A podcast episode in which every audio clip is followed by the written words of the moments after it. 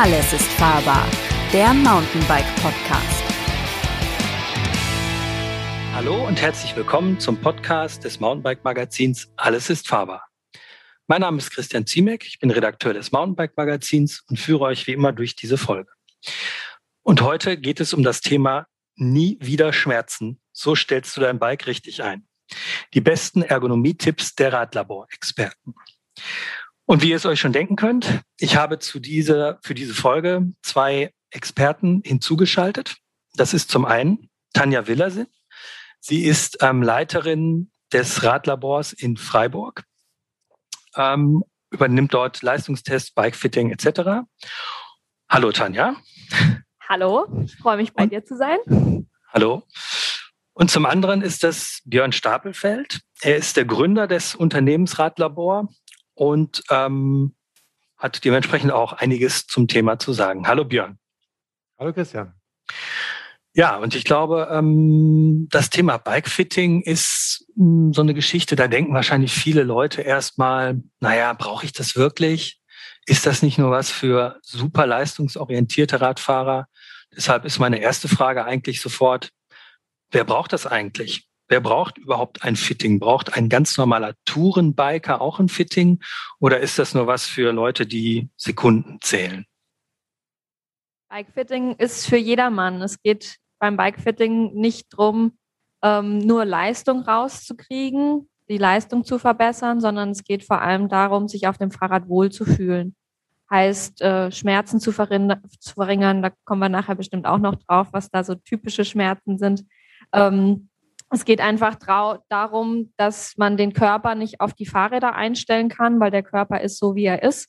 Aber am Fahrrad hat man viele Einstellungsmöglichkeiten und die kann man ausnutzen, um auch ein Fahrrad, das jetzt vielleicht noch nicht ganz optimal ist, eben das Beste rauszuholen und dann ähm, die kleinen Schrauben zu drehen, die man hat und nicht wirklich auf das High-End-Produkt ähm, zu setzen und das Fahrrad sich unter den Hintern zu schneidern, sondern mhm. wirklich zu gucken, was ist denn möglich ähm, und trotzdem auch, wenn das Fahrrad jetzt nicht 100 Prozent passt, alles rauszuholen. Ich vergleiche das mal ganz gern mit dem Schuh, weil der Schuh ist etwas, das kennen wir alle. Ne? Fahrrad ja, äh, kennt der eine besser, der andere weniger, mit dem Schuh verglichen. Ja, wir alle kennen vielleicht einen Schuh, der drückt und irgendwann mal eine Blase erzeugt hat am Fuß. Und ähm, dieses Gefühl, das kennt der Marathonläufer, das kennt der Bergsteiger, das kennt aber auch vielleicht die Dame, die sich einen Ball Kleid plus Ballschuh zum Tanzen gekauft hat. Mhm. Und je, je, nach, ja, je nach Zweck, ein drückender Schuh mit einer Blase, egal was ich damit mache, und sei es auch nur ein neuer Sneaker, ich gehe abends auf eine Party, ja, das ist ja kein, ne, kein Profi-Dancing oder sowas, ein drückender Schuh tut einfach weh. Und, ja. ja, und, und was, was muss ich beim Schuh wissen? Die, die Fußlänge und die Fußbreite. Trotzdem kaufen wir manchmal Schuhe, die drücken. So, so einfach ist es eigentlich. Und der Schuh drückt und, und ich kriege eine Blase. Beim Fahrrad was gibt es da alles für Parameter? Man ja? kann so viel aufnehmen, so viel machen, so viel verändern ja, auch. Ja, und da ist, äh, ne, beim, beim, beim Fuß kriege ich eine Blase im Schuh, aber beim Fahrrad, da gibt es so viele Druckstellen, da gibt es so viele, der Rücken, das Knie, gibt so viele ähm, Körperteile, die, ich sag's mhm. mal, übergeordnet drücken oder Schmerz ähm, erzeugen können, wenn es nicht richtig eingestellt ist. Und da ist egal, ob es der Radprofi ist, der einen Wettkampf bestreitet oder ob es die ältere Dame ist, die jetzt mit dem E-Bike nochmal angreifen will, sage ich mal, weil sie mit ihrem Mann endlich mitkommen möchte. Ne? Ja, da ist alles das, dabei. Mhm. Schuh ist ja ein hervorragendes Beispiel. Da wäre meine erste Frage, wie oft habt ihr es denn, dass ein Radfahrer bei euch ins Labor kommt äh, und sagt, und ihr müsst sagen, das ist die falsche Rahmengröße? Kommt das, das vor? Passiert ungefähr zweimal im Jahr. Wir okay, machen, aha. wie viele Fittings haben wir jetzt letztes Jahr gemacht? Ich glaube, über 1000 Fittings im Jahr. Ähm, und haben dann zwei, zweimal im Jahr, wo wir sagen, es ist wirklich ein schönes Fahrrad und äh, hätte ich mir vielleicht auch gekauft. Aber die Größe, die du dir da hast holen lassen oder vielleicht auch aufschwatzen lassen, das weiß man natürlich immer nicht so ganz, ähm, passt leider überhaupt nicht. Mhm, mhm. Also es ist wirklich ganz gering. Ähm, wir versuchen immer mit dem zu arbeiten, was wir haben. Wie gesagt, bei den Rädern, man kann so viel verändern, so viel einstellen. Ähm, dass wir sagen, sorry, können wir nicht machen, das passiert ganz selten. Und. Und wie ist so der Prozentsatz von Leuten, die sozusagen eine Leistungsoptimierung wünschen oder Leuten, die mit Schmerzen kommen und diese behoben haben wollen? Oder kann man das überhaupt seriös trennen? Wäre jetzt ja auch eine Frage. Hängt es nicht irgendwie immer miteinander auch zusammen? Es hängt auf jeden Fall miteinander zusammen. Der Hauptaspekt, warum die Leute zu uns kommen, ist aber schon die schmerzhafte Seite, will ich mal sagen. Ähm, Was, hm. Ja, Was ist da also, Platz eins? An Beschwerden, oh. an Beschwerdebildern. Ja, Sitzbeschwerden oder? Sitzbeschwerden stellen eine sehr große Gruppe dar. Knie, unterer Rücken oder Schulternacken. Das sind so die Top. Ähm, hm. Die Top, die Top Top 3, ja, Top 4. 3, genau. Ja, mhm. wobei dieses, ähm, was du gefragt hast, ne, äh, ist das, hängt das nicht miteinander zusammen, das Optimieren und der Schmerz? Ne? Das ist eine gute Frage, die ähm, man könnte natürlich auch mal eine Behauptung aufstellen und sagen, ähm, das konkurriert miteinander. Ne? Jetzt gucken wir uns mal die Tour de France an, äh, Paradedisziplin Zeitfahren ja, ähm, mhm. oder Stundenrennen auf der Bahn ja, wo es darum geht, eine möglichst aerodynamische Position auf dem Rad einzunehmen. Ähm, diese Position ist sicherlich nicht bequem und äh, in dieser Position werde ich irgendwelche Schmerzen, Beschwerden, unangenehmen Gefühle haben, was die Position anbetrifft, ähm, weil aufrechter ist immer bequemer. Ähm, aber es geht hier darum, eben das Optimale rauszuholen aus der Situation, nämlich geringer Luftwiderstand. Und so kann man das für andere Situationen auch nochmal sagen. Insofern haben wir immer irgendwo auch einen Kompromiss aus ähm, optimiere ich oder beseitige ich einen Schmerz? Und für uns ist es wichtig, ähm, den Kunden zu fragen, worum geht es dir?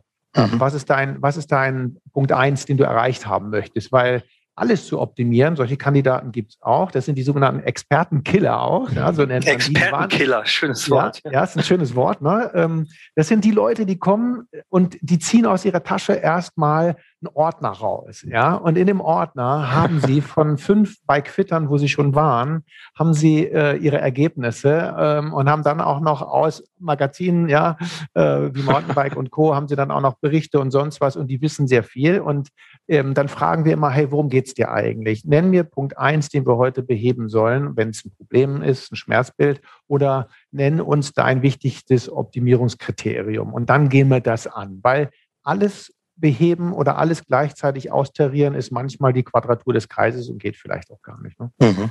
Aber das ist eine interessante Sache, weil ich habe ja, ich mache ja für die Mountainbike die auch die Ergonomie-Themen und ähm, bin tatsächlich mittlerweile, glaube ich schon, habe ich auch vier oder fünf Fittings bekommen, habe auch schon mal selbst einen Kurs belegt. Ähm, und ich würde quasi auch mit dem Ordner dann ankommen und den auf den Tisch klatschen.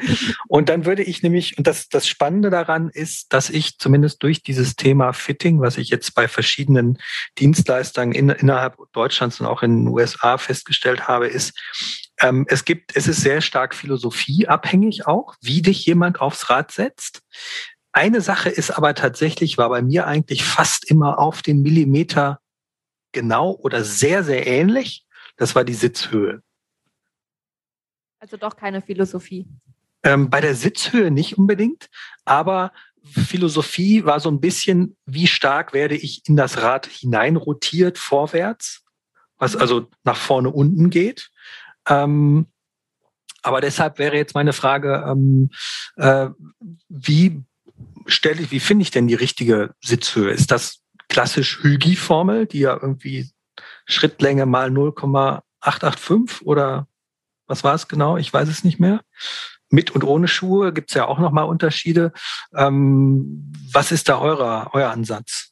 Das sind ja die Anfänge, diese, diese Hügi-Formel. Ähm, ist auch spannend, mal rauszufinden, wo kommt die eigentlich her. Ne? Wir kommen ja aus der Wissenschaft und man hat ja gelernt inzwischen, man muss immer schauen, wen zitiert man, was sind die Quellen und die wirklich spannend zu gucken, wo kommt diese Formel her. Da gibt es keine wissenschaftlichen Belege für diese Formel. Mhm. Ähm, aber, aber so über den Daumen ist die schon gar nicht so schlecht. Letztendlich machen wir es ähnlich. Wir messen die Beinlänge und dann stellen wir den Sattel auf die richtige Höhe. Und da haben wir wissenschaftliche Untersuchungen gemacht, noch damals, als wir an der Uni waren, zusammen mit der Sportuniversität und haben sehr, sehr viele Radfahrer vermessen und haben dann eine Formel gefunden, die den Zusammenhang zwischen Beinlänge und Sitzhöhe beschreibt. Eine mathematische Formel. Will ich gar nicht weiter in die Tiefe gehen.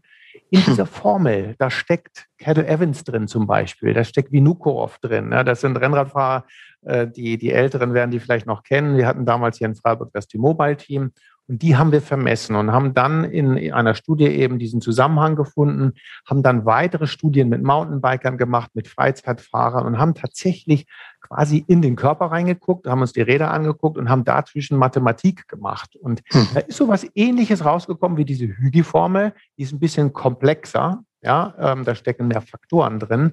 Aber diese Formel ist dermaßen stabil, weil sie von einer ganz einfachen ähm, Messgröße ausgeht, nämlich der Beinlänge. Die kann man sehr gut, sehr präzise messen und die hängt auch sehr stark eben zusammen mit der Knochenlänge und mit der Länge der Muskulatur an den Beinen. Und da kommen wir jetzt dazu, warum macht man das überhaupt?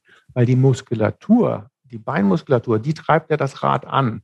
Ja, also im Pedalzyklus, Pedal geht nach unten und nach oben, das Bein streckt sich, das Bein beugt sich, das macht die Muskulatur. Und diese Muskulatur hat auch eine bestimmte Länge. Der Muskel wird kürzer und länger und arbeitet dadurch. Und das Entscheidende ist, wie lang der Muskel bei seiner Arbeit ist. Und das beeinflussen wir durch die Sitzhöhe. Je weiter der Sattel rauf oder runter geht, desto schlechter oder besser arbeitet der große Oberschenkelmuskel.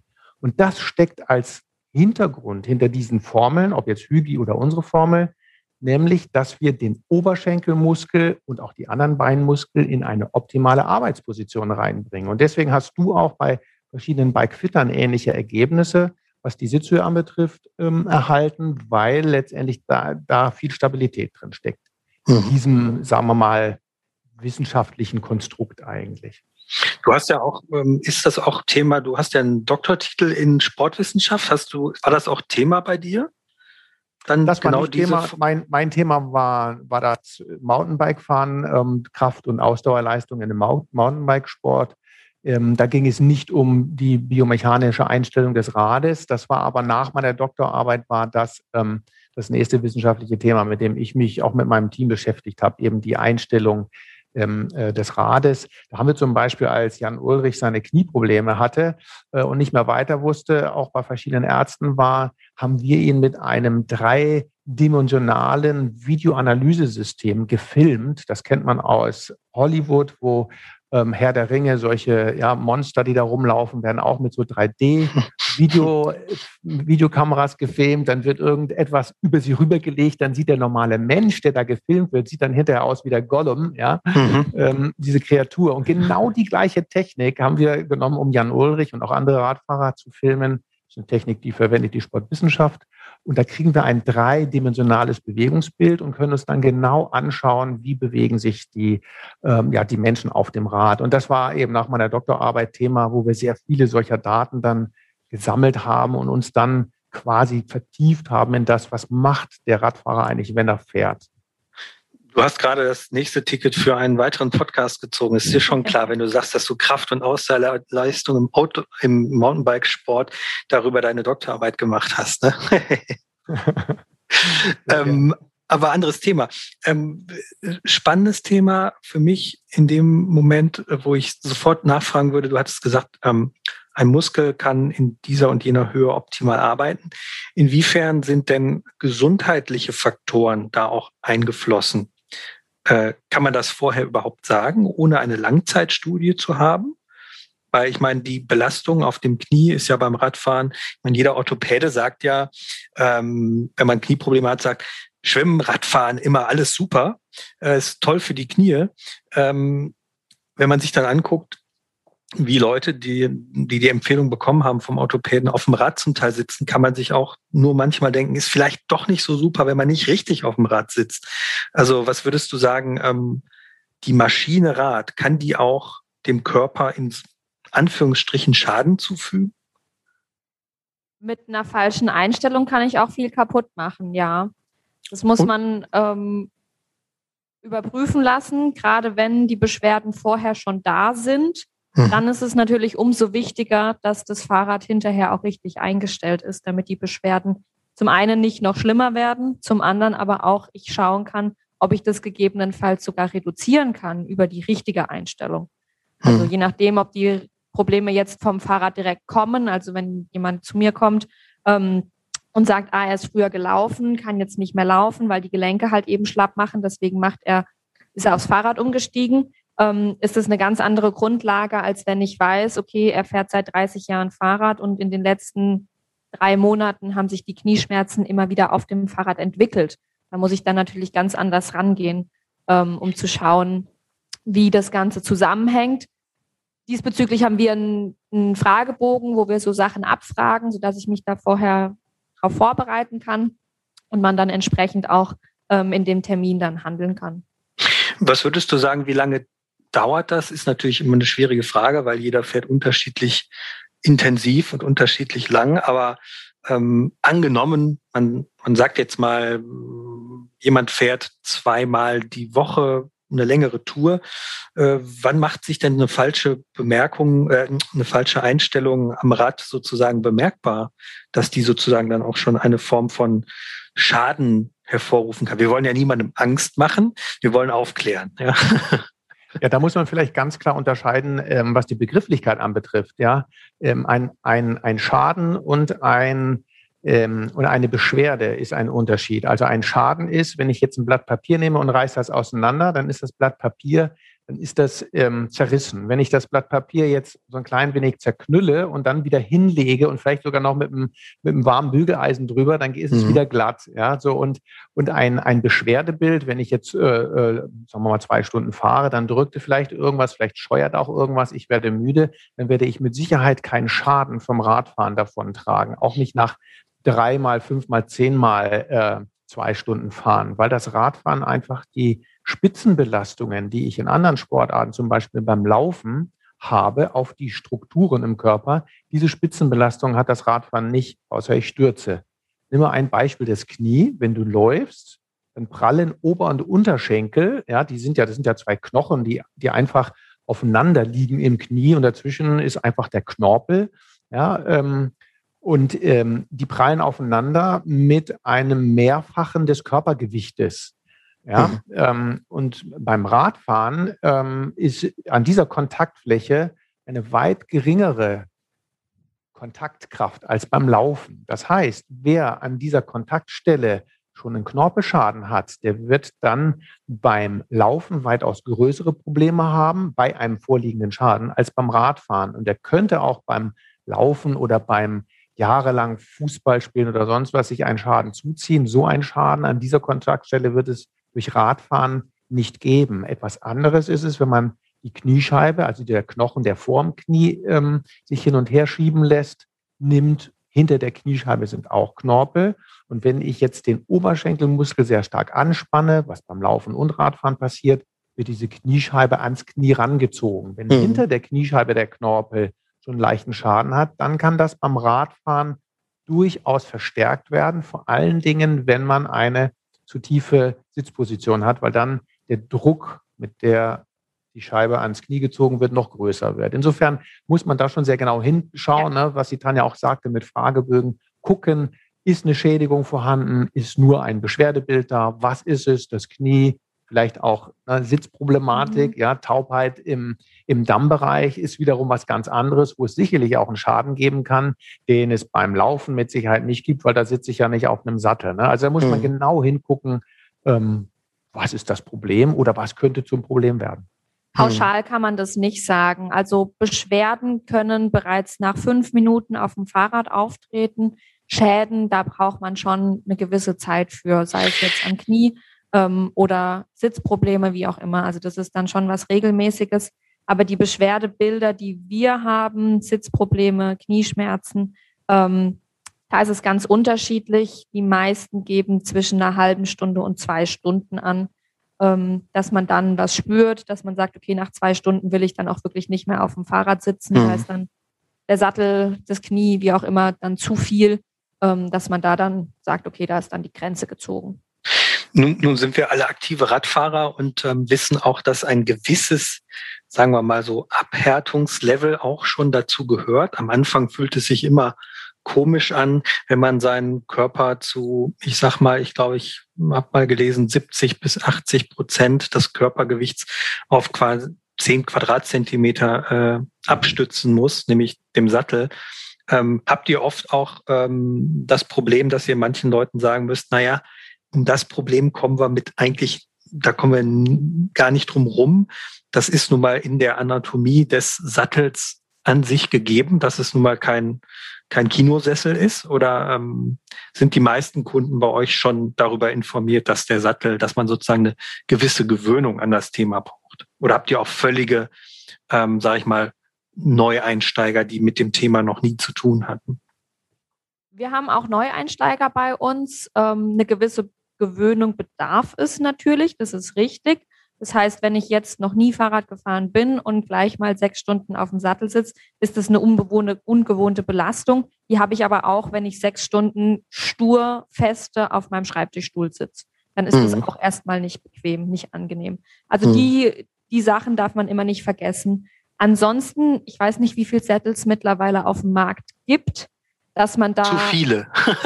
das, das würde ich unterschreiben, ja. ähm, aber dass man da nicht einen Sattel findet, der passt, weil auch bei der Anatomie oder bei der Sattelfindung spielen viele Faktoren eine Rolle, ist unwahrscheinlich. Die meisten Probleme haben eine recht simple Ursache, der Sattel ist zu schmal oder hat die falsche Form. Und Haare mit Unterhose.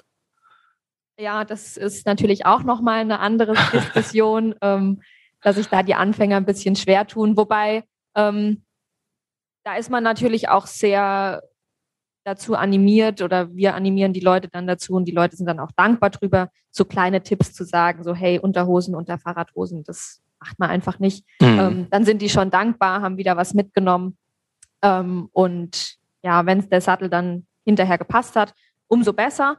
Wenn er dann immer noch nicht passt, gibt es auch da viele Möglichkeiten, viele verschiedene Sättel, die man ausprobieren kann, wo man sagen kann, okay, äh, mit dem Beschwerdebild, das du hast, mit den Problemen, die du hast, sind es die Sitzbeinhöcker, ist es der Schambereich, Dammbereich, wie auch immer, ähm, kommst du mit dem Sattel dann einfach besser oder schlechter klar.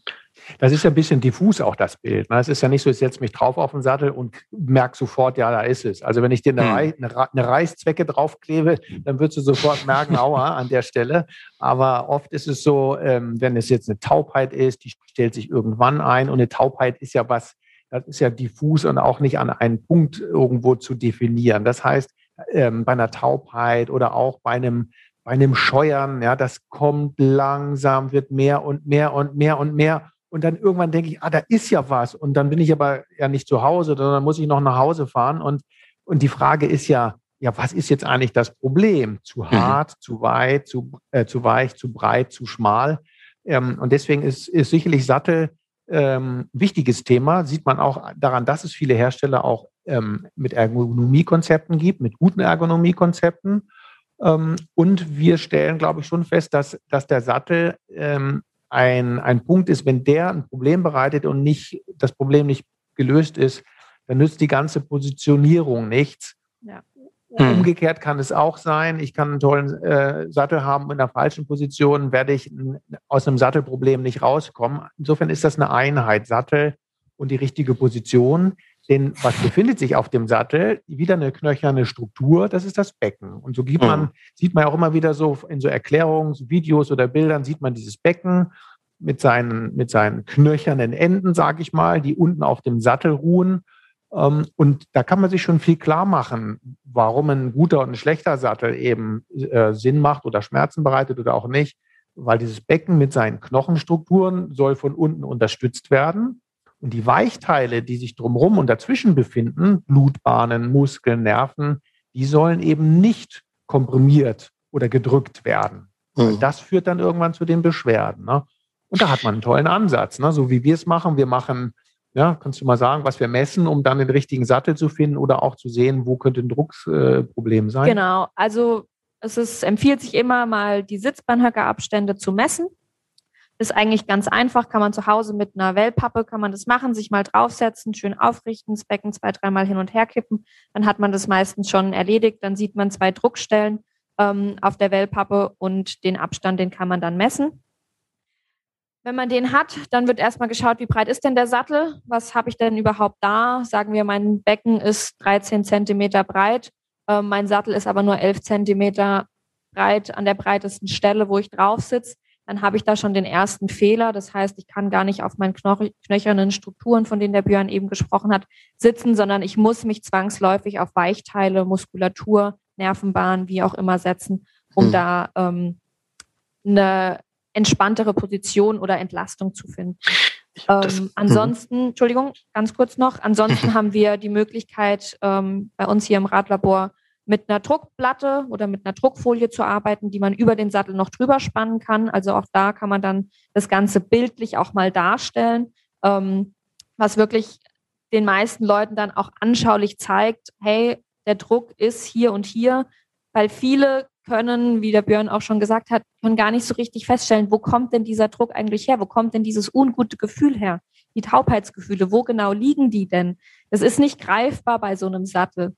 Ähm, und über die Druckfolie ist es halt eben eine Bildgebung, will ich mal sagen, die man nutzen kann, um da nochmal zu zeigen, hey, so und so sieht's aus. Und ähm, mit einem anderen Sattel kann man das dann natürlich auch schön vergleichen. Also mhm. objektiv dann sagen, so, hier haben wir das und hier haben wir das. Der Druck sitzt vorne auf dem Schambereich oder jetzt dann eben, man sieht wirklich schön deutlich hinten die sitzbeinhöckernen Strukturen. Danke. Kleiner Do-it-yourself-Tipp für die Zuhörer, wenn ihr eure Sitzbeinhöckerabstand messen wollt, ähm, genau so das machen, wie die, Tan die Tanja es gerade beschrieben hat. Bei der Wellpappe, bei den Eindrücken, also die, die Druckstellen, die sozusagen der, die Sitzbeinhöcker ähm, hinterlassen, da am besten einen Kreis drum machen, davon genau die Mitte anvisieren Bitte korrigiere mich, wenn ich es falsch äh, erkläre. und den Abstand dazwischen messen. Ich habe auch schon gesehen, dass jemand mal versucht hat, das äh, sozusagen an den Innenkanten, die Innenkanten zueinander zu vermessen. Das Aber die Kreuzungspunkte, bitte? Das wird zu schmal, genau. Genau, also, genau. Also die, die Kreuzungspunkte dieser Mitte. Ja, meistens Sag so, eine, Entschuldigung. so eine Fläche von ungefähr zwei Zentimetern. Genau. Ähm, rund, oval, wie auch immer, je nachdem, wie die Anatomie da auch vom Becken ist. Ähm, und aus diesen runden Punkten raus nimmt man dann die Mitte. Hm. Und der Abstand wird dann gemessen. Und ich habe mal die, die Sättel, also ich mache ja auch die Tests in dem, oder Tests, ich weigere mich, Satteltests zu machen, weil ich das nicht für sinnvoll halte, da Noten drunter zu schreiben, einfach weil das so individuell ist und ich schon Leute habe auf Satteln, auf Sätteln Platz nehmen, äh, wo ich mich nicht im Traum überhaupt nur trauen würde, in die Umgebung dieses Sattels zu kommen.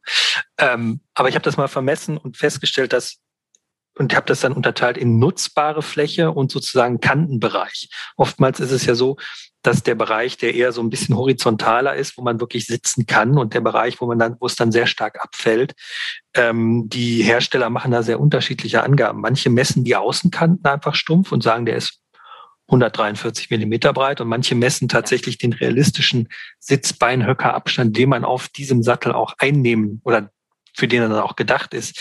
Und ähm, so als Faustregel ist rechts und links meistens so ein bis 1,5 Zentimeter ähm, so sozusagen bei Beimaß noch dran zu geben. Also wenn man jetzt eine, einen Messschieber auspackt und misst 15 Zentimeter, dann habe ich zumindest die Erfahrung gemacht, korrigiert mich gerne, dass der ungefähr für 13 Zentimeter Sitzbeinhöckerabstand äh, geeignet ist.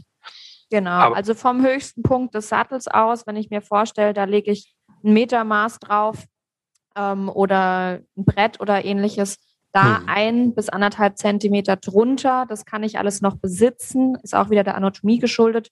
Ähm, am Becken gibt es einen Schambeinbogen, das ist tatsächlich ähm, eine knöcherne Struktur in Form eines Bogens. Ähm, und alles, was drunter, unter diesen anderthalb Zentimetern ist, kann ich nicht mehr besitzen ähm, oder nicht mehr mit meinen knöchernen Strukturen besitzen. Da sind dann die Weichteile schon wieder dazwischen. Besitzen, aber ein sehr schöner Ausdruck in dem Zusammenhang.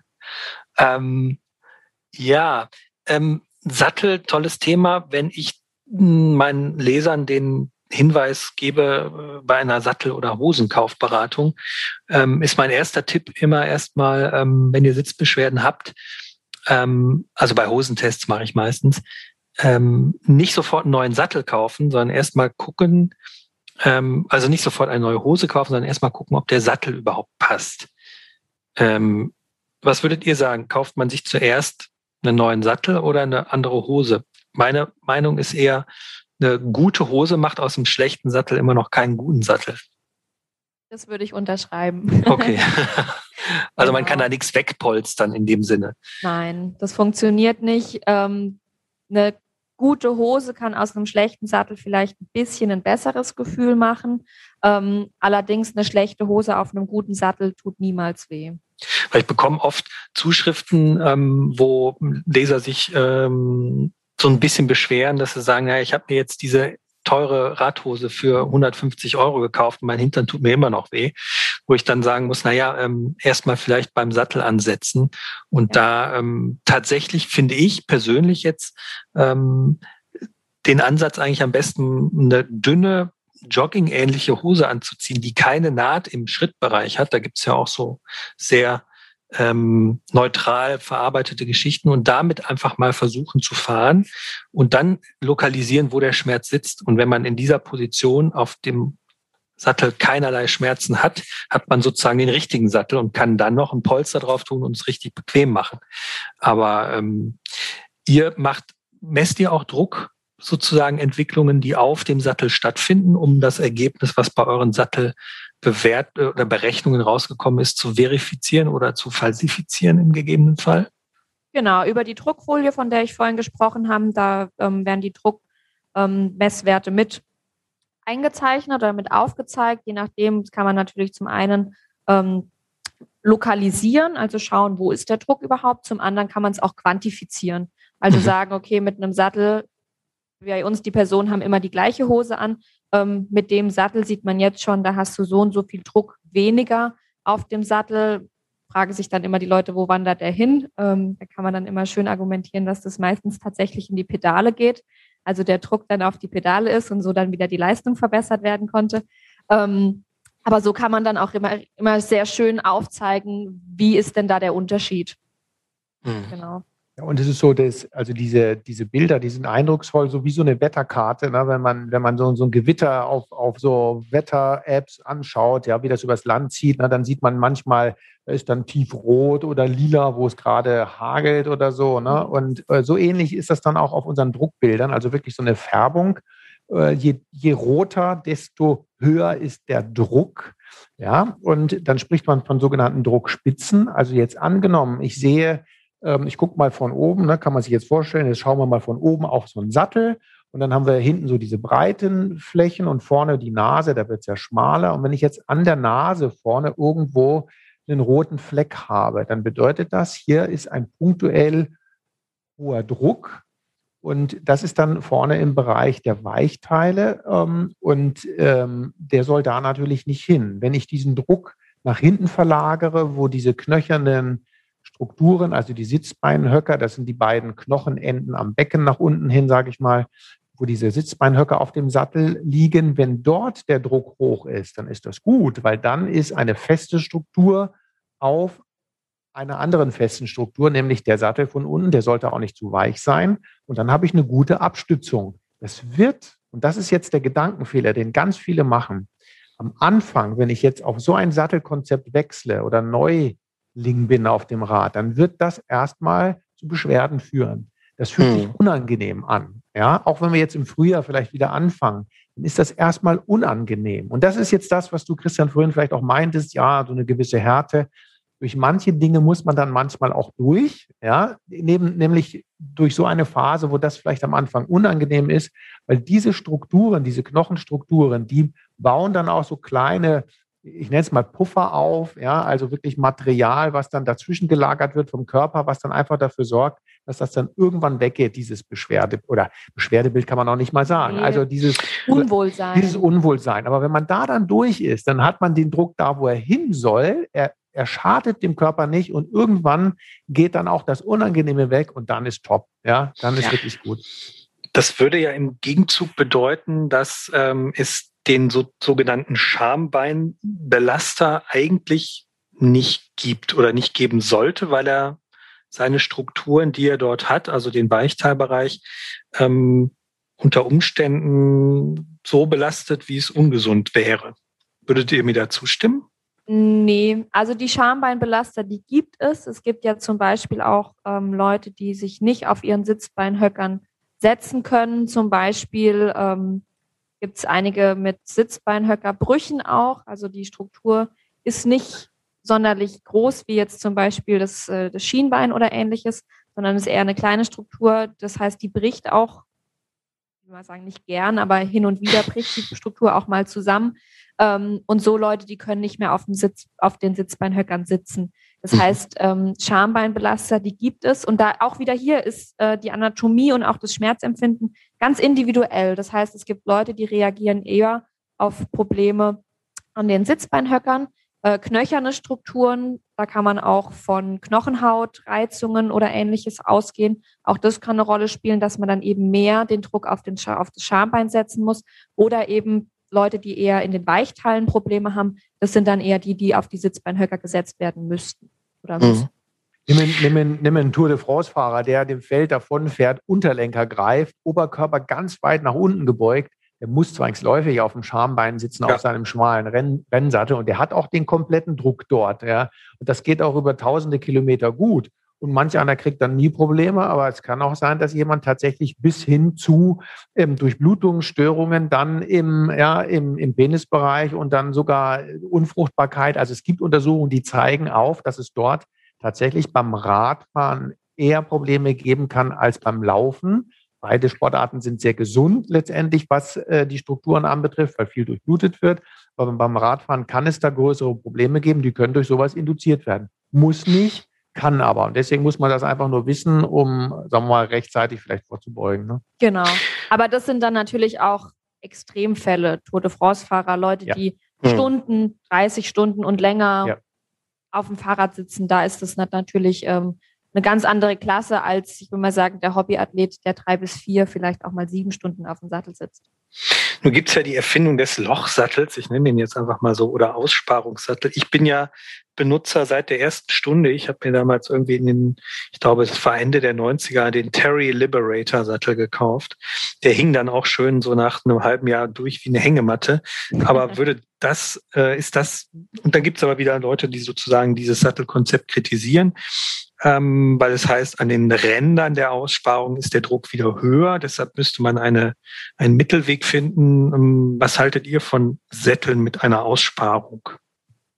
Ist ganz individuell. Also ähm, auch da kommt es so ein bisschen auf das Schmerzempfinden drauf an, ähm, auf die Probleme, wo es herkommt und auf die Position auf dem Fahrrad. Das heißt, wenn ich auf dem Rennrad bin und Unterlenker fahren will, ähm, dann bringt mir auch die Aussparung nichts Mhm. Wenn ich jetzt aber auf einem, ich will mal sagen, Hollandrad-ähnlichen Fahrrad sitze oder sehr komfortabel bin und trotzdem weiterhin Beschwerdebilder habe ähm, oder Druckstellen im Schambereich habe, dann ist es auf jeden Fall eine Möglichkeit, über Aussparungen ähm, zu gehen.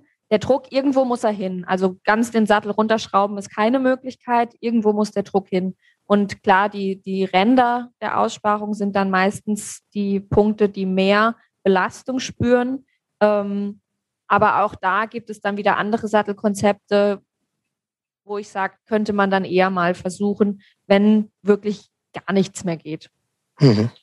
Wobei es echt Hersteller gibt, also äh, ich gucke mir dann, gerade am Anfang habe ich mir auch diese Sättel angeguckt und dann wundere ich manch, mich manchmal und denke, ja, sag mal, was haben die sich denn überlegt dabei? Ne? Und ich, ich vermute, das ist nur eine Behauptung von mir, aber kann man ja mal aufstellen. Ich vermute, dass da ganz oft auch Marketing eine Rolle spielt. Ne? Dann äh, machen wir halt jetzt ein Loch rein oder einen Schlitz oder sowas ne? und fertig mhm. ist.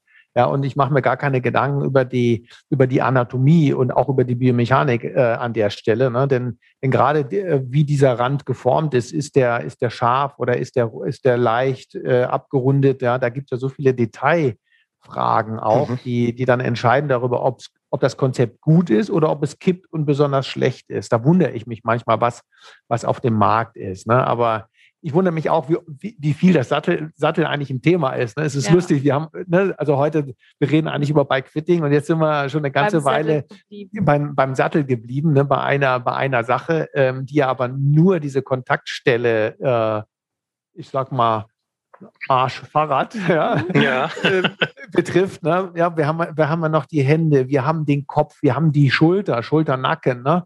Ja, die meisten werden es kennen. Sie gehen jetzt im Frühjahr wieder raus, sind lange nicht gefahren, ziehen sich vielleicht ein Ticken zu dünn an. Ja, es hat einen kalten Wind. So, und was hat man dann? Ja, brutale Nackenbeschwerden. Ne? Die Muskulatur macht zu, weil ich mich nicht dran gewöhnt habe, weil ich die falsche Position habe, weil es kalt ist. Ja, da gibt's also, es gibt ja viele, viele Beschwerdebilder die man auch mit, mit, mit einfachen Mitteln eigentlich beheben kann. Vielleicht viel leichter, auch wenn ich ein besonderes Sattelproblem habe. Ne? Mhm. Da kommen wir auch noch dazu. Also, aber eine Frage habe ich noch. Wir aus. eine Frage habe ich keine trotzdem Beschwerde, noch. Keine, keine Beschwerde, auf gar keinen Fall. eine Frage habe ich trotzdem noch zum Thema Sattel. Ähm, Wie sehr ist das, was ihr beim Fitting macht, Millimeterarbeit? Angenommen, ich mache ein Fitting und stelle fest, irgendwie, ähm, ich sitze super auf dem Rad, das fühlt sich alles toll an, ähm, aber der Sattel, mit dem das Fitting gemacht wurde, entweder der wird nicht mehr hergestellt, der gefällt mir nicht mehr von der Farbe her oder der ist kaputt gegangen und ähm, wenn ich mir einen neuen Sattel dann kaufe, ähm, ist dann das Fitting sozusagen, ähm, was ich bei euch bekommen habe, ist das dann sozusagen äh, Geschichte und muss angeglichen werden oder Mm. komplett neu gemacht werden? Wie, Kommt drauf an, wie vergleichbar die Sättel miteinander sind. Mhm. Ähm, Habe ich ein ähnliches Sattelkonzept, kann ich die Position übertragen. Generell ist es möglich, Sattelpositionen auf andere Räder oder andere Sättel zu übertragen. Ähm, und die Geschichte mit, mit der Millimeterarbeit, ja, da ist es auch ganz unterschiedlich, wie die Leute zu uns kommen. Also ich habe Personen, da stelle ich den, den Sattel zwei Zentimeter nach oben. Die sagen, ja, fühlt sich vielleicht ein bisschen anders an, aber eine große Veränderung ist das jetzt nicht. Da müssen wir dann hin und Okay. wieder mal schlucken. Ja, das würde ich auch Ähm, sofort. Zwei Zentimeter sind ja Welten. Zwei Zentimeter sind wirklich viel. Drei Millimeter, sagt man, macht einen Unterschied aus. Also Mhm. ähm, selbst mit unserer neuesten Technologie haben wir ein bis zwei Millimeter Messfehler in unseren Systemen mit drin. Ähm, wenn es mehr wird als das, wenn der Messfehler größer ist als das, und das ist natürlich, wenn man das Fahrrad zu Hause vermisst, ähm, oft der Fall, da wird es dann kritisch. Aber die Unterschiede, ob jetzt ein Sattel ähm, höher oder tiefer gebaut ist, vorne enger oder breiter, da geht es dann auch so ein bisschen drauf, okay, wie sensibel bin ich in dieser Situation, in dieser Region vielleicht auch, nicht nur was der Sattel angeht, sondern auch Einstellungen von Pedalplatten zum Beispiel. Da kommen wir ja im gleichen Spiel dann Mhm. raus. Wir messen natürlich so genau, wie es geht. Und das ist unser Anspruch, sollte von jedem Bikefitter sein, dass man sagt, okay, unser Anspruch ist, auf den Millimeter genau zu kommen, irgendwie plus, minus, ja, ein, zwei Millimeter. Ähm, und dann können wir die Interpretation, da können wir uns ein bisschen Flexibilität dann äh, lassen. Wie Tanja gerade sagt, dem einen sind zwei Zentimeter gar nicht merkbar und der andere behauptet, er würde einen Millimeter spüren. Ähm, deine Frage nochmal, äh, angenommen, du hast einen Sattel, der ganz flach ist, also wo die Nase und das Heck des Sattels ähm, auf der gleichen Höhe ist. Und jetzt wechselst du zu einem ergonomischen Sattel mit einem Stufenkonzept.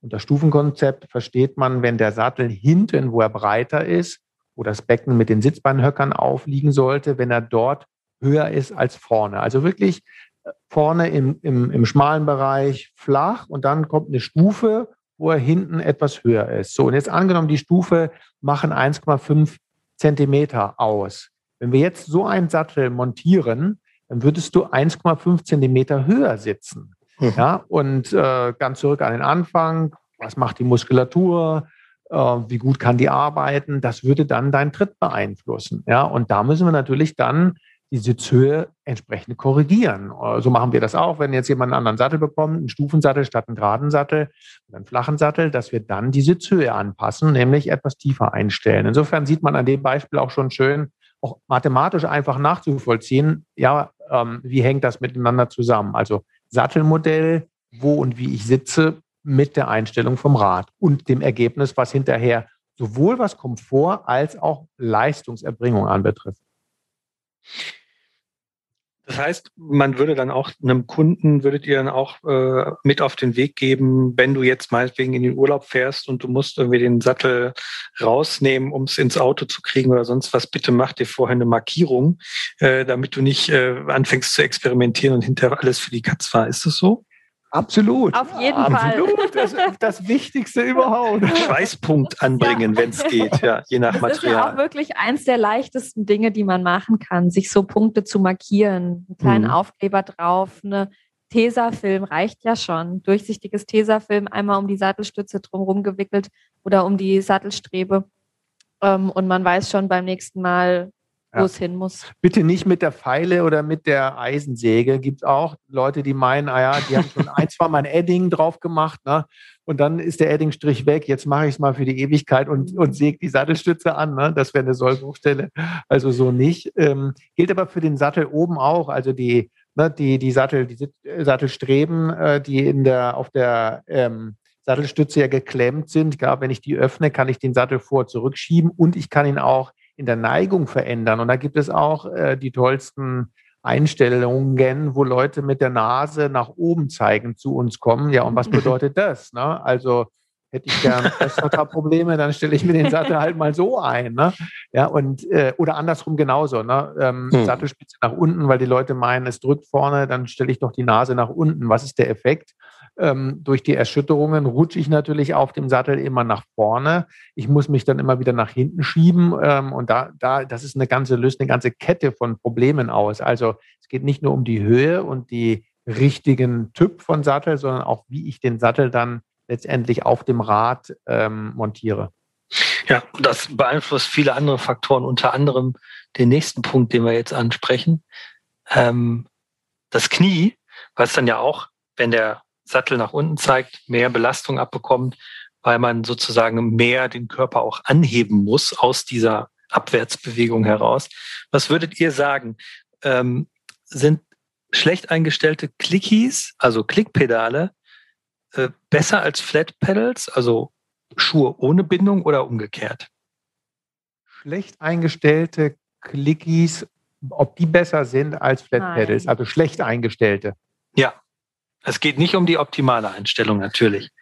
Aber die Frage zielt darauf hin, ähm, ähm, wenn es einen sozusagen richtigen Belastungspunkt am Fuß, an der Fuß-Knie-Oberschenkelkette gibt, den man dann ja per Clicky sehr gut einstellen, also per Klickpedal sehr gut einstellen kann, dass ähm, das Bein eigentlich immer in einem ergonomisch und leistungstechnisch optimalen Sinn belastet wird, kann man beim Flat Pedal, also beim Pedal ohne Bindung, natürlich auch grob daneben, davor, dahinter stehen. Ähm, ist es dann sozusagen, genau, ich muss meine Frage präzisieren, ist es besser, man steht immer mal wieder an verschiedenen Punkten falsch oder suboptimal auf dem Pedal, was bei Flat Pedals ja möglich ist? Ähm, oder ist es sozusagen ähm, besser, lieber eine Position die ganze Zeit durchzuziehen, obwohl sie vielleicht nicht optimal ist? Nein, also dann lieber die Flat Pedals als schlecht eingestellte Klickpedale. Mhm. Mit schlecht eingestellten Klickpedalen kann ich mir langfristig gesehen, das was wir vorhin auch schon besprochen haben, sehr viel kaputt machen. Also tatsächlich auch Schäden im Knie hervorrufen. Ähm, eben weil die Position starr fix ist, ich keine Möglichkeit habe, den Fuß und damit auch das Knie, Oberschenkel, Unterschenkel zueinander zu verändern. Ähm, die Möglichkeit ist beim Flat Pedal nicht gegeben. Durch die Veränderung in der Position stehe ich zwar, was die Kraftübertragung angeht, nicht optimal auf der Pedale, das mag richtig sein, aber ich werde Schäden im Knie ähm, oder auch Sprunggelenk, je nachdem, wie anfällig man wo ist, ähm, nicht in dem Ausmaß kriegen als schlecht eingestellte Pedale. Mhm. Da ist vor allen Dingen die Rotation spielt eine Rolle. Ne? Also man muss sich überlegen, welche, welche Bewegung kann der Fuß auf dem Pedal machen. Jetzt mal egal, ob es das Flat Pedal ist, wo ich den Fuß so oder so aufsetze oder, oder jetzt äh, Clickies. Ne? Ich kann den Fuß ähm, jetzt mal von oben auf den Fuß geschaut in der Vorstellung. Ich kann ihn vor und zurück schieben. Also wo ist die Pedalachse ähm, unter dem Fuß? Ist sie eher Richtung Zehen oder ist sie eher Richtung Ferse? Ne? Das kann ich beeinflussen ähm, egal ob durch Flat Pedal oder ob ich es dann fix einstelle. Die Seitbewegung, wie weit nach außen oder nach innen der Fuß ähm, auf dem Pedal sitzt und natürlich die Drehung. Also ist, sagen wir mal, so wie Charlie Chaplin, ja, sind die, sind die Zehen außen, die Fersen eher innen oder ist die Ferse eher außen und die Zehen innen? Ähm, und da hat der, das Bein hat ähm, eine natürliche, leichte Auswärtsdrehung, also eher so Richtung Charlie Chaplin tendieren wir eher, sag ich mal. Und ähm, beim Bewegen, beim Pedalieren ähm, geht die Ferse eigentlich so ein bisschen hin und her nach außen und wieder nach innen. Das heißt, wir müssen eigentlich dem Fuß ein bisschen Spielraum geben. Und das machen ja die modernen ähm, Cleats, ähm, indem sie einfach dort eine, eine, Bewegungsfreiheit haben. Früher gab es nur ein starres System und jetzt habe ich, kann ich die Ferse raus und rein drehen. Insofern ist die Gefahr, dass ich meine Glieds komplett falsch einstelle, so dass ich an den Rand dieses Bewegungsspielraums komme, ja, dass ich an den Rand komme und nicht mehr weiterkomme. Das wäre der Punkt, wo es schädlich wird. Die Gefahr ist heutzutage nicht mehr ganz so groß wie vor 15, 20 Jahren, wo ja. es diese äh, diese nicht, die, diese äh, Glieds, wo es die Freiheitsgrade nicht gab, ne? die grauen oder die roten oder die schwarzen Platten, ne? erinnert man sich noch. Ähm, insofern Glied so eingestellt, dass ich Bewegungsfreiheit habe, vermindert das Drehmoment im Knie. Ne? Das wäre so die, die Größe, die da den, den Schaden hervorrufen kann.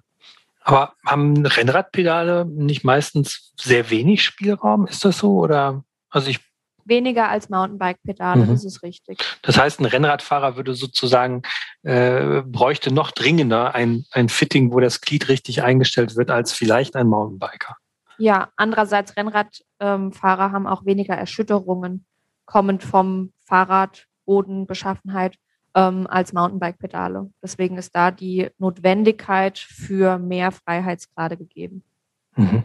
Ist das wirklich so? Weil ich das persönliche Empfinden eigentlich habe, dass wenn ich auf einem auf einem vollgefederten Mountainbike sitze mit dicken Reifen ähm, und das, äh, klar, ich fahre über einen Trail, da, da, da rappelt's ordentlich, aber wenn ich das vergleiche mit, ich fahre mit 35 über eine Asphaltkante oder über einen rauen Asphalt, der schon ein bisschen nicht so die höchste Qualität hat, dann kommen dabei ja auch enorme Spitzen in den Körper rein, oder?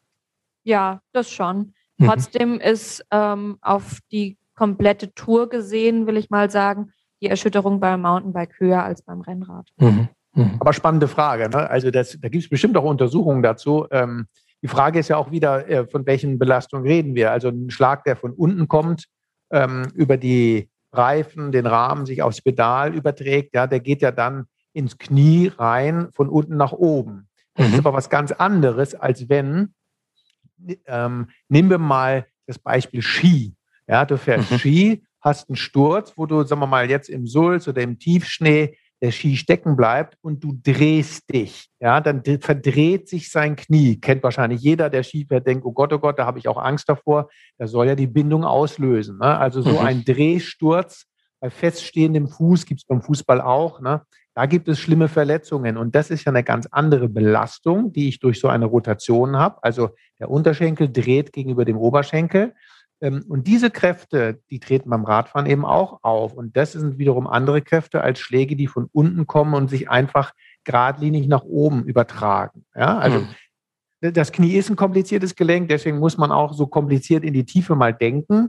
Ja, wir sprechen von den Kräften in der sogenannten Sagittalebene. Das ist die Ebene, wenn ich jetzt ein Blatt Papier so ins Rad hineinhänge, so diese Ebene, wie das Rad jetzt unter mir ist, das ist die, diese Sagittalebene und dort ähm, kommen Kräfte von unten und auch von oben, die treiben das Rad an. Und dann haben wir die Ebene, die quer zum Rad liegt, also diese Drehmomente im Knie, wie ich es gerade beim Skifahren Sturz erklärt habe. Das sind ganz andere Kräfte und Gerade im Knie wirken alle Kräfte und die Pedaleinstellungen wirken vor allen Dingen auch auf diese Drehkräfte. Also wenn ich da das Pedal falsch einstelle, also nur mal vom Bild, wenn ich das Gefühl habe, vielleicht auch jetzt so mal praktisch für euch da draußen, ja, wenn ihr pedaliert und ihr habt das Gefühl, oh, mit der Ferse, ich drehe immer so ein bisschen und mit der Ferse würde ich eigentlich gerne lieber weiter nach außen rotieren oder nach innen rotieren, aber mein Glied hat da ähm, das Ende seines Freiheitsgrades. Dann könnte das so ein Punkt sein, wo dann immer ein Drehmoment im Knie erzeugt wird und wo man dann vielleicht nachstellen sollte.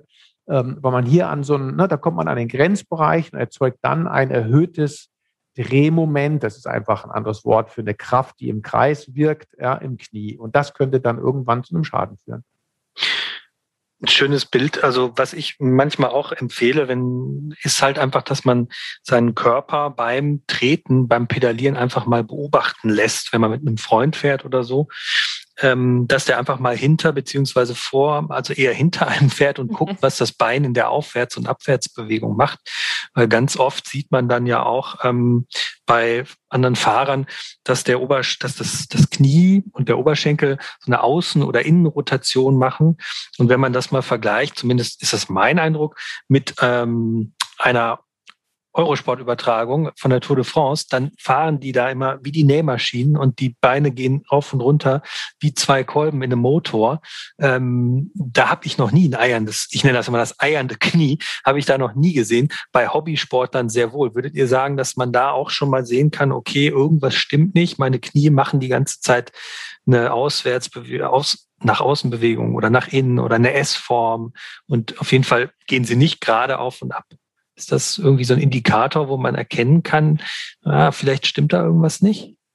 Ja, das ist eine, das ist eine, auch wieder eine gute Frage. Ähm, ich hatte am Anfang von diesem dreidimensionalen Videoanalyse-System ähm, erzählt, mhm. wo, ne, wo, ne, also aller Hollywood, wir genau sehen können, was machen die denn? Und das war wirklich sehr spannend, äh, weil wir da eben nicht nur Jan Ulrich äh, und auch das Teile des T-Mobile-Teams damals, also Profi-Rennradfahrer, untersucht haben, sondern wir sind auch weitergegangen und haben ähm, Straßenamateure, also auch noch, also der Normalo würde sagen, ja, das sind auch die Profis, aber ein Amateur ist schon unter dem äh, Profi anzusiedeln und auch Freizeitfahrer untersucht haben. Und wir haben uns genau das, was du gerade geschildert hast, Christian, haben uns das angeschaut. Was macht denn das Knie?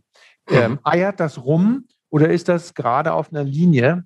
Ähm, und da hat sich tatsächlich ähm, kein eindeutiger Unterschied zwischen den Freizeitfahrern und den Profis gezeigt. Okay. Also mhm. man kann nicht sagen, dass der Profi nur eine gerade Linie hat und der Freizeitfahrer eiert darum.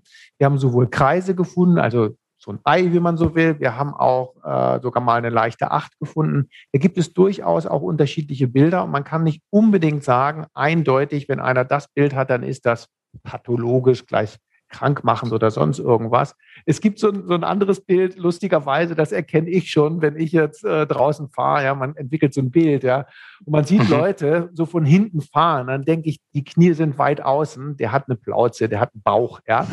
ja und wenn ich, wenn ich dann an ihm vorbeifahre, ja, äh, das bestätigt zu 99 Prozent, weil dann müssen okay. die Knie nach außen, ja. Das da ist der Bauch im Weg. Ja, da ist der Bauch im Weg, ne? Ja, gibt's, gibt's auch.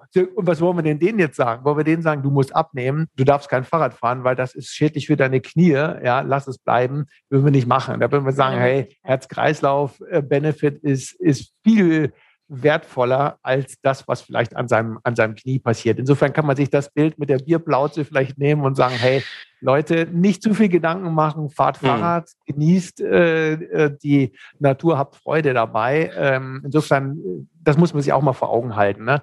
Die, Kreislauf, ja, wirklich, die Herz-Kreislauf positiven ähm, Faktoren, ja, die Radfahren hat, die überwiegen bei weitem, wirklich, möchte ich mal ganz deutlich sagen, die überwiegen bei weitem das, was ich vielleicht mir als, als Nachteil oder als Schaden irgendwie zufügen könnte in einer extremen Einstellungssituation auf dem Fahrrad. Ne? Insofern sollte man über das, was wir jetzt reden, klar, wir wollen beschwerdefrei sein, wir wollen optimieren, aber man darf es natürlich auch nicht zu einem Problem aufbauschen und sagen, oh Gott, oh Gott, jetzt äh, ist Radfahren überhaupt gesund. Also der Eindruck sollte nie entstehen. Ne? Ja. Also hat der Orthopäde doch recht. Der sagt, fahren Sie Rad. Es ist gelenkschonender Sport. Ja, absolut. Und der, der Mann, dem du dann sagen würdest, hier, du darfst nicht Radfahren, der wird wahrscheinlich sagen, ich nehme doch genau, also ich fahre doch genau Rad, um abzunehmen, damit der Bauch weggeht. Richtig. Genau. Richtig. genau. Und dann kommen sie zu uns und wir machen Fitting. Liebe Podcast-Hörerinnen und Hörer von Alles ist fahrbar. Mit diesem Thema und dieser Antwort schließen wir den ersten Teil dieses Podcasts zum Thema Bikefitting mit den Radlabor-Experten. Wie ihr euch vorstellen könnt, ist es ein riesiges Feld, ein großes Feld und der Podcast ist ausgeartet und äh, hat eine Länge von einer Stunde 45 erreicht. Dementsprechend splitten wir das Ganze hier in der Mitte ähm, und ihr hört den zweiten Teil sehr bald schon auf unserer Seite. Alles ist fahrbar. Vielen Dank, wenn euch der Podcast äh, gefallen hat. Abonniert uns direkt hier auf der Seite den Podcast, folgt uns auf äh, Instagram, Facebook und Co. Abonniert unser Heft, wenn ihr es denn ähm, ganz problemlos in den Briefkasten haben wollt. Ansonsten könnt ihr es natürlich an allen bekannten und offenen Zeitungsverkaufsstellen erwerben. Bleibt uns gewogen und ähm, wir freuen uns, wenn ihr unseren zweiten Teil des äh, Bikefitting Podcasts äh, anhört. Ähm, bis dahin, alles ist fahrbar. Auf Wiederhören. Alles ist fahrbar. Der Mountainbike Podcast.